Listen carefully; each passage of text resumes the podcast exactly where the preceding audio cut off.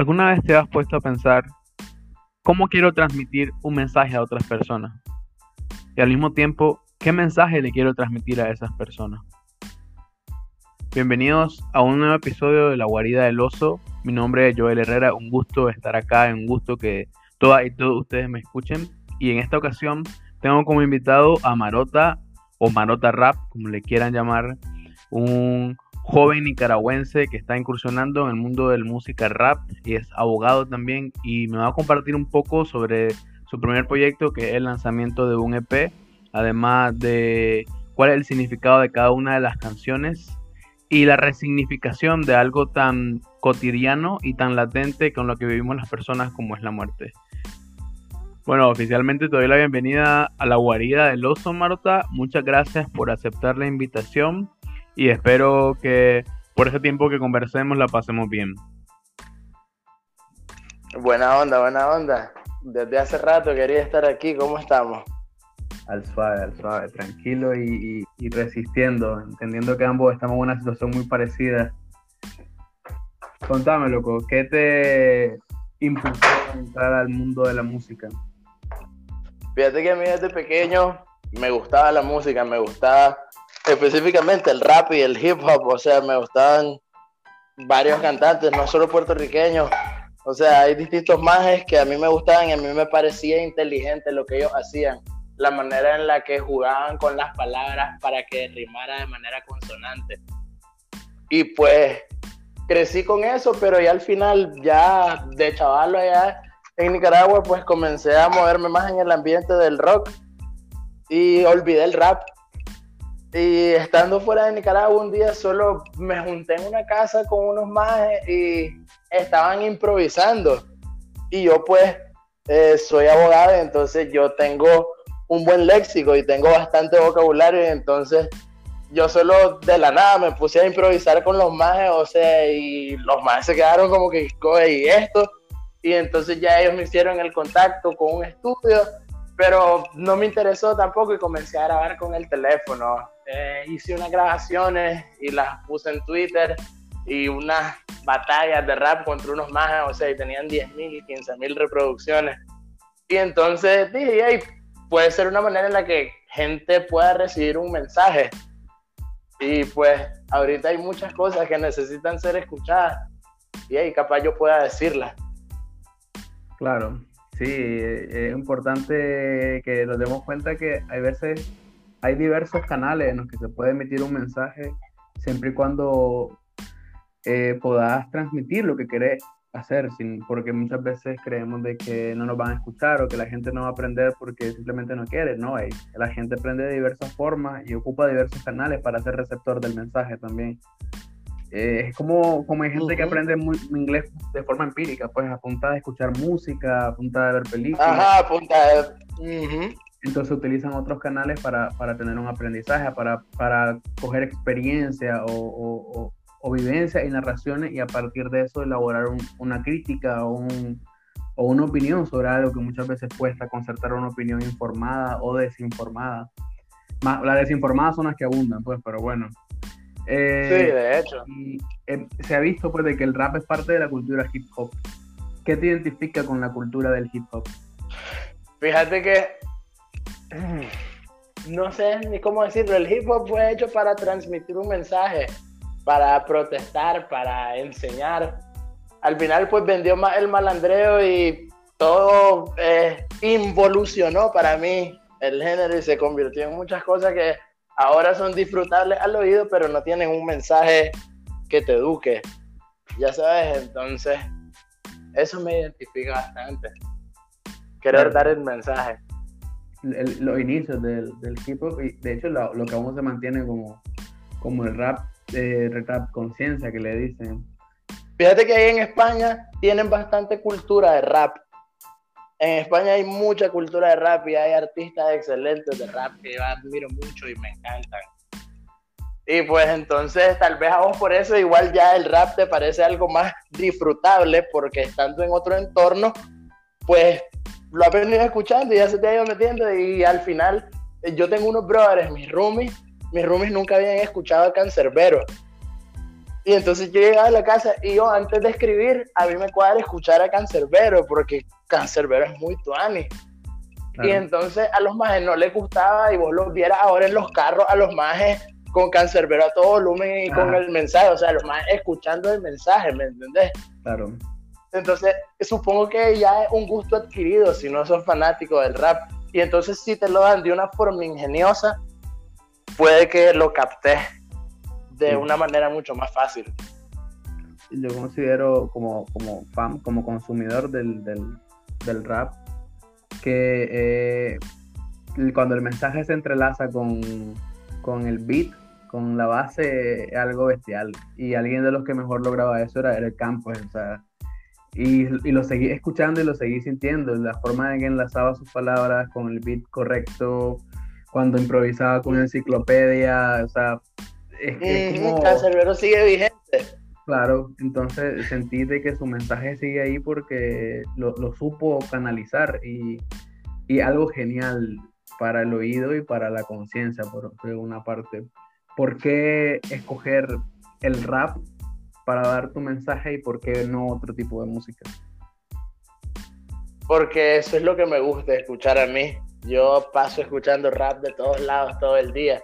O sea, y vieras qué bonito es levantarme. O sea, ahorita que yo tengo el EP que voy a sacar listo, vieras que tú es levantarme y, y, ponerme a escuchar las canciones una por una en el orden en el que las tengo que escuchar para entenderlas. O sea, y pensar, wow, en serio, yo me estoy escuchando a mí, yo hice eso. Entonces es como levantarme y escuchar a mi artista favorito. Se siente bonito, o sea, me gusta. Y entonces con el EP, ¿qué, qué te motivó para, para, decir, ok, ya me está gustando, me estoy volviendo a, a, mi relación con el rap, la relación inicial que tenía con el rap, pero y quiero dar un mensaje, entonces me siento y digo, voy a hacer algo con esto. Porque al, comienzo, al comienzo estaba haciendo, subiendo eh, como mini videos que Twitter te permite 2 con 10 o algo así, nada más. Entonces subía. sí, sí. Me acuerdo que subías como, como screen recording de cómo te ponías ah. de, de, Uruguay, de no sé dónde.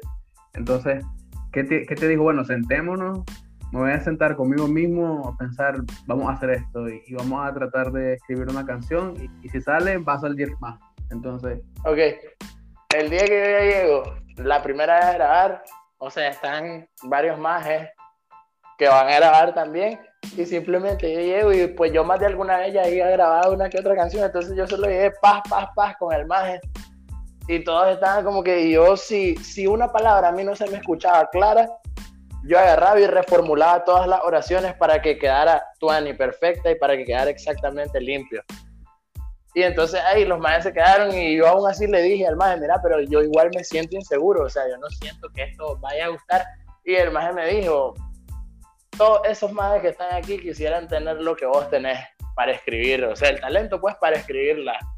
Y pues saqué una canción que fue la del cambio y a esa canción le metí publicidad en varios países y pues tuvo su repercusión, un par de cientos de seguidores de otros países, pero que ya estaban interesados en la música, ya sabes.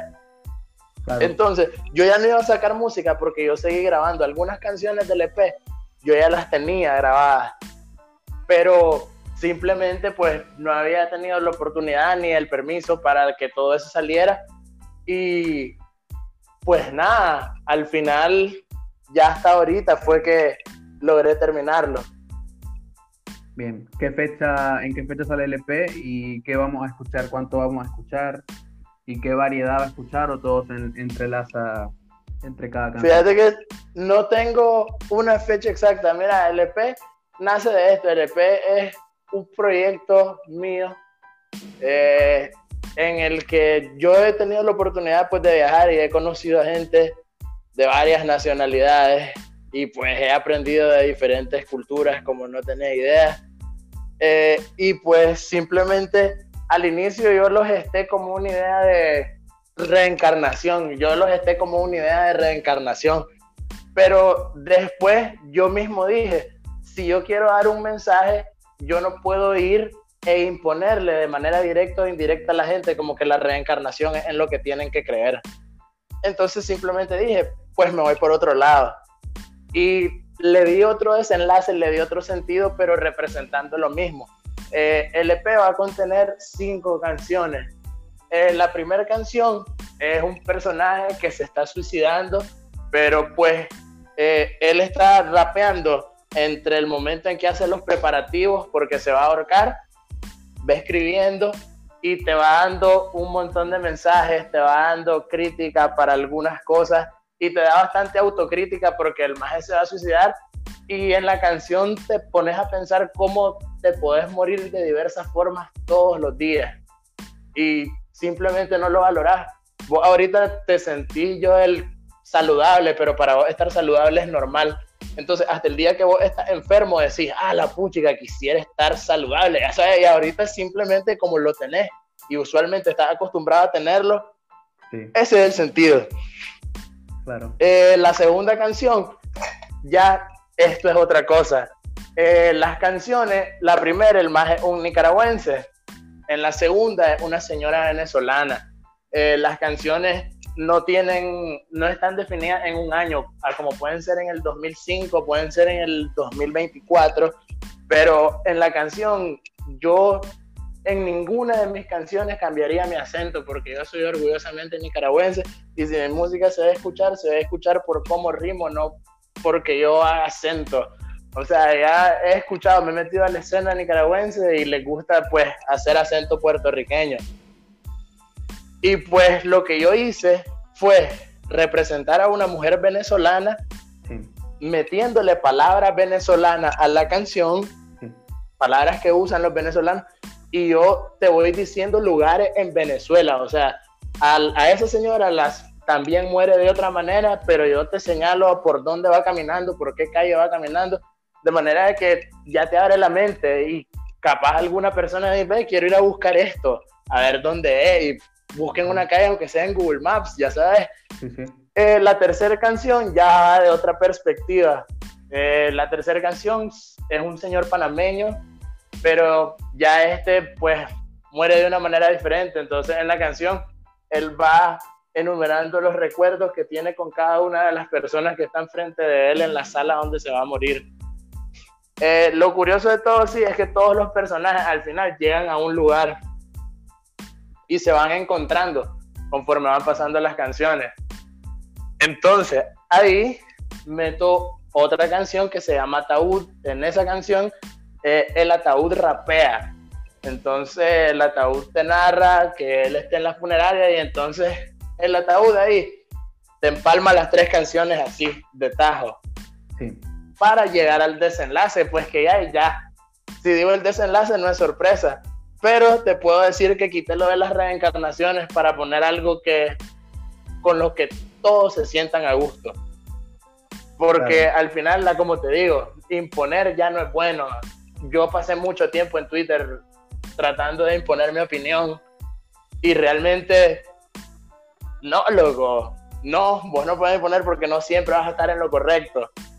Y mucho menos en un tema así, loco, tan delicado para muchas personas como es los temas de después de la muerte, ya sabes. Hay muchos cristianos que se ofenderían muchísimo si viene su hijo de 15 años y lo escuchan escuchando a un que está diciendo que va a reencarnar en otro país, ya sabes. Claro.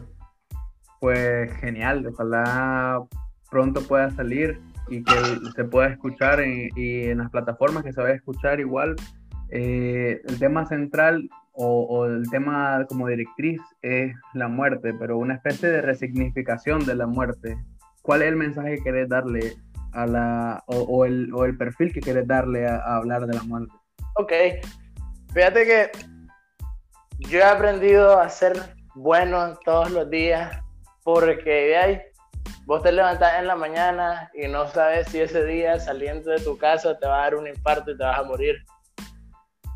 Te puedes levantar, o sea, simplemente te puedes montar en tu carro y te puedes ir a dar vueltas.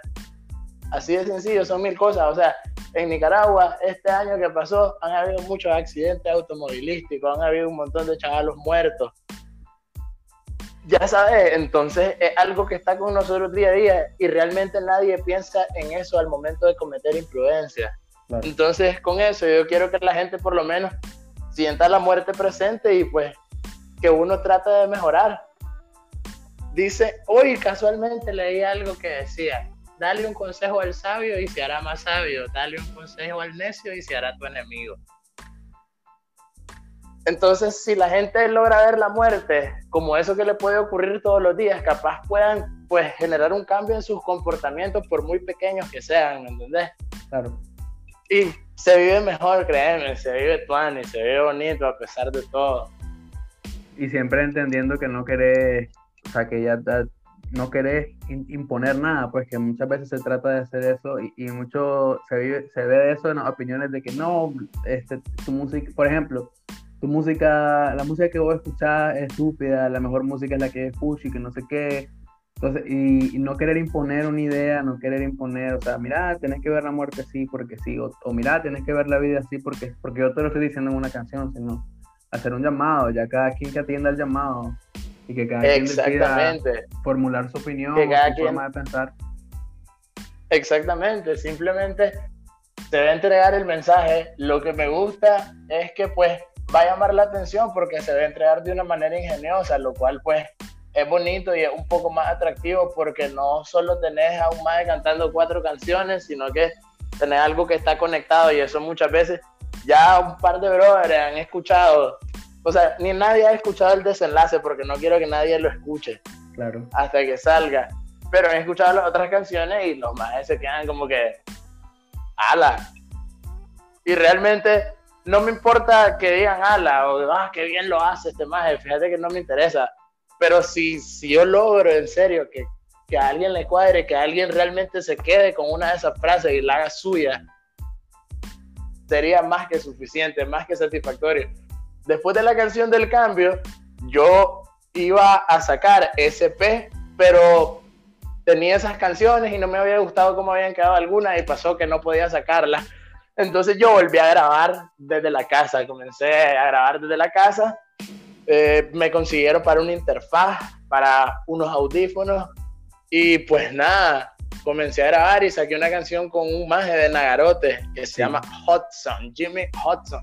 Sí. Loco, o sea, esa canción yo me encontré con un brother de México, o sea, que el maje es de Nicaragua, pero está viviendo en México y el de repente estaba en la mañana y estaba cantando la canción, o sea, que se la sabía de memoria, el más escuchándola, y yo, what the fuck, este maje.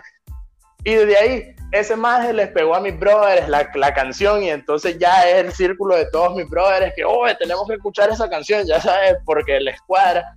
Y esa canción pues la compartí con varios majes de allá, de la escena del rap y el reggaetón urbano nicaragüense. Y pues a los más les cuadró y la han estado compartiendo y ya pues tengo esos canales a disposición también, los canales de todos esos más han escuchado mi música. Eh, hay bastante, hay, raperos buenos en Nicaragua. Hay un maje que me cuadra mucho que se llama El Mapo. El maje tiene buenas canciones, recomendadísimo. El maje está en Spotify también. Eh, Snoopy King, que para mí es un maje clásico. Yo antes escuchaba una canción que se llamaba El Fantasma y el Pitufo. O sea, es reggaeton Nica, loco, viejísimo, nasty, nasty, nasty. Pero los maes, pues, siguen en la escena metiéndole, pues, a la música urbana en Nicaragua y al final, pues, ellos son los representantes y si yo logro tener el apoyo de maes que ya han tenido presencia en el país, pues, perfecto. Es difundir el mensaje. Entonces, y de ahí, todos los canales son buenos. Y a posteriori, que luego del EP y luego de, de, de vos ver el impacto que vaya a tener eh, el EP, ya sea positivo o negativo, porque algún impacto negativo va a tener, eso es normal en todo. A sí, ¿qué te gustaría, qué te gustaría hacer con la música, con tu música? Nada de que me gustaría. Yo tengo meses ya grabando voces y hay algunas, o sea, voy a sacar después del EP, voy a sacar algo en la que voy a cantar con varios artistas nicaragüenses, solo con más de Nicaragua. Y el siguiente va a ser yo ya ahorita formo parte de comunidades y ya hay grupos, tengo grupos de raperos pues en Argentina, en Colombia, más es que, que van a tocar, ya sabes, a Venezuela. Y entonces con todos esos más también quiero hacer porque en la unión está la fuerza. Entonces, si a esos más les gusta mi estilo y a mí me gusta el estilo de los majes, puede que a su gente les guste. Si nosotros dos nos unimos y entonces ahí consolidamos los dos públicos y ya pues se va formando una red más grande de fanáticos el siguiente proyecto sería ese, sacar canciones con esa gente. Hay bastantes, sea, créeme, que hay una escena del rap que la gente no conoce, pero son más increíbles, increíbles, increíbles, increíbles, que yo me quedo asombrado. Y pues ahí vamos a ver qué pasa. Igual tengo un par de videos ahí que van a salir eventualmente con canciones porque es necesario después del EP comenzarme a dar pues una imagen y contenido audiovisual es lo más importante. Y pues eso nada más. Claro, sí, sí, sí, claro. Genial, genial saber que hay un más que una idea y hay un plan estipulado y ya se está trabajando en el plan, porque muchas veces, y me pasó a mí con el podcast, yo tenía la idea de hacer el podcast de hace tiempo, pero nunca hice un plan, de hecho sigo sin hacer un plan, simplemente agarré una de las entrevistas, lo corté y lo publiqué, o sea, fue como súper improvisado en una tarde y dije, bueno, ya, ya empezamos, ahora hay que seguirlo, entonces es genial que, que ver que ya tenés establecido como tu estrategia o, tu plan y tu método también, que es muy importante eso, porque a veces nos olvidamos del método. O sea, de hecho, con todos esos majes, yo miro a ese maje del mapa y de repente, pues el maje me comenta, un video me comentó una canción en YouTube que decía, ah, la loco, increíble. Entonces yo le dije, háblame a Instagram.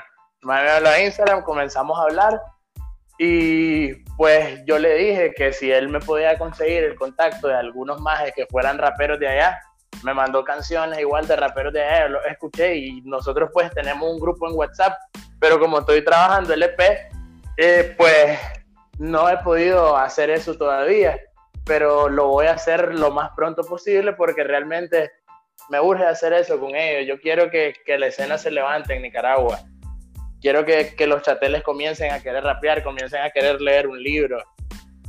Me encanta la idea de eso, porque si esos más, si yo voy a grabar con esos más, yo voy a grabar con ellos y vamos a grabar el mismo mensaje.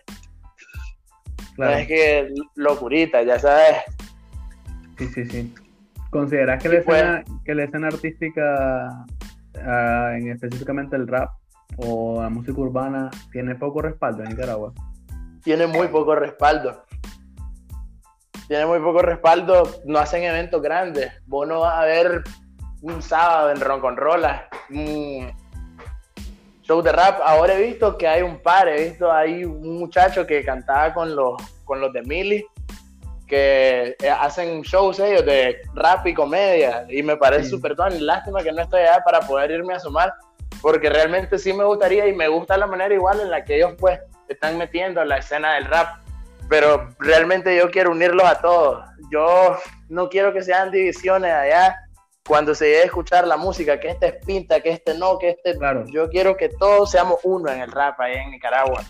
Entonces, y hay todos los que quieran salir, que salgan. Hay bastantes chavalos que son fanáticos del rap, y o sea, pero que tal vez piensan que porque es Nick es malo. Eh, sí, pero ya me entiendes, o sea, no se pueden quedar con la idea de que lo que es Nica, de que si es Nica, es malo. Claro. Si es Nica es malo, está mal. En Nicaragua hay creatividad y yo quiero que se haga bien para que la gente comience a creer. La gente no va a comenzar a creer hasta que nosotros hagamos eso. Claro, eso es cierto. Hay mucho, hay mucho malinchismo y más que malinchismo es, es mucha porafobia, o sea, hay mucha, mucho clasismo de que ya, si alguien quiere lanzarse a hacer algo, es como que, nada, es de aquí, es de Nicaragua, no, no, es, no es, bueno. O sea, ni siquiera puedes poner a escucharlo cuando ya estás diciendo, no, esto no es bueno porque lo hizo un chavalo de Nicaragua y nadie lo conoce y, y aquí. Entonces, hay, hay un trasfondo muy cultural bien, bien grave para mí, bien turbio en materia de no querer apoyar a la que no te gusta y, y, y no solo eso, sino que es machacarle. Eh, yo voy a imponer mi idea a través de, destruir la tuya. Entonces, es jodido, pero qué bueno. Yo creo que hablaba de MC Lenin, de Lenin B, que, que es el que canta con Mili y ya lo, ya, de hecho se fue una gira a Guatemala en 2019, fíjate, muy bonita. Y Lenin andaba ahí eh, improvisando, súper bueno improvisando, súper bueno rapeando también. Te, te la idea salvaje. Me acuerdo que una vez estábamos en Guatemala con Mario con, y con Lenin y, empezó, pusieron, Mario se puso a tocar salsa con Yandir, se pusieron a tocar salsa. Fíjate que sobre, la, sobre salsa, el, el, el maje de Lenin empezó a hacer rap y papá papá empezó a improvisar, o sea, fue algo súper bueno, súper genial. Es que el que rapea bien te barata cualquier pista. Pone un mambo, igual te va a rapear sobre un mambo. Entonces eso fue súper gratificante verlo y te das cuenta de que talento hay y abunda. El problema es de que... Exactamente, lo que pasa es que en Nicaragua la gente no cree. Sí. La gente no cree que de su país pueda salir calidad. O sea, y eso ya se vio, o sea, el mismo cancerbero, el mismo cancerbero son canciones, el maestro decía que creían más que en la gente de afuera que en la de su propia patria y eso, o sea, les pasa todo y ahora mira el maje es un ícono, un maje que le transmite un mensaje a millones de personas día tras día y la gente de su país no creía en él. Y pues supongo que eso pasa en parte de Latinoamérica. Hay muchos artistas que viven frustrados en Latinoamérica porque no tienen el apoyo de su propio país. O sea, en Nicaragua se le hace caro pagar 100 varas por ir a ver una banda. O sea, llegó un día en el que yo fui a un lugar y la gente solo y quería ir a cenar al restaurante, pero como había una banda tocando y cobraban 15 dólares, pues a ellos no les interesaba, pero pagaban el cover porque los más estaban haciendo arte mientras comían. Claro. Entonces, considero que en gran parte de Latinoamérica no hay valor al arte. Sí, sí, no hay valor al arte del propio país. Entonces, si en tu propio país no te apoyan, si tu propio país no te apoya, ¿cómo vas a hacer eso? O sea, ¿cómo lo vas a lograr? ¿Cómo vas a hacer que te escuchen afuera? Claro. O sea, método hay, fíjate, método hay. Yo he logrado que me escuchen, yo he logrado que me escuchen por meterme a comunidades, o sea, a como te digo, tengo brothers ya de todos lados, o sea, hay gente que está compartiendo las canciones y así yo comparto canciones de ellos. Y así, o sea, nos vamos ayudando porque somos, por decirlo así, artistas emergentes, pero ya somos gente que lo va haciendo bien. Hay más que pues hacen, o sea, vos escuchás cuando a alguien le falta. Joel, vos escuchás cuando a alguien le falta y vos no podés. Te lo juro que a mí, yo me sentí inseguro antes, o sea, y cuando a mí me decían, eso es una bestialidad, yo decía, ah, este madre lo está diciendo por quedar bien conmigo. Y realmente lo estaba diciendo porque pues era una buena rima. Y al final para mí lo que yo hago no es nada extraordinario. Para mí me sale fácil. Yo puedo escribir una canción en 10, 15 minutos. Y pasó. Y tal vez a gente le parece increíble y a mí me parece cualquier barrabasada, ya sabes. Claro. Bueno, entonces Marota, gracias por eh, haber aceptado la invitación. Ojalá que pronto salga este pelo, podamos escuchar, podamos seguir escuchando tus colabos también. Y, nada, loco, muchísimas gracias y espero que dentro de todo las cosas vayan mejorando. Muchas gracias a vos por invitarme, igual Joel, y espero que pues todo esté mejorando, igual para vos, te mando un abrazo fuerte, todo va a estar bien y pues ojalá la gente lo logre escuchar y entiendan pues el sentido que es que comprendan y que sean autocríticas para vivir mejor. Va a estar en todas las plataformas disponibles, Spotify, Apple Music, Deezer, y también voy a poner para facilitarlo y que lo descarguen a través de un link, que el link esté ahí y que la gente lo pueda descargar y que lo escuchen en sus celulares, porque se sabe igual que en Nicaragua, pues no toda la gente tiene acceso a un smartphone con Spotify, entonces yo quiero que me escuche hasta el que anda un Alcatel con una memoria micro SD, entonces todos van a tener la posibilidad de escucharlo. Pues nada, ojalá que se pueda y que la gente le tenga, se dé la oportunidad y el tiempo de poder escucharlo. Y ahorita vamos a sentar a escuchar un rato con vos. Y nada, aquí finalizamos este episodio del podcast con Marota, de Marota Rap. Estén atentos a sus redes para cuando lance el EP. Y nos seguimos escuchando acá en la guarida del oso. Un fuerte abrazo a todas y todos. Cuídense y tomen la distancia de seguridad, lávense las manos y síganse cuidando de este, este virus que nos tiene a todos patas para arriba. Hasta luego. Si llegaste hasta acá y te gustó esta entrevista, compartila y seguinos en nuestras redes sociales. En Twitter como arroba la guarida pod, en Facebook e Instagram como guarida del oso podcast. Muchísimas gracias y nos seguimos escuchando.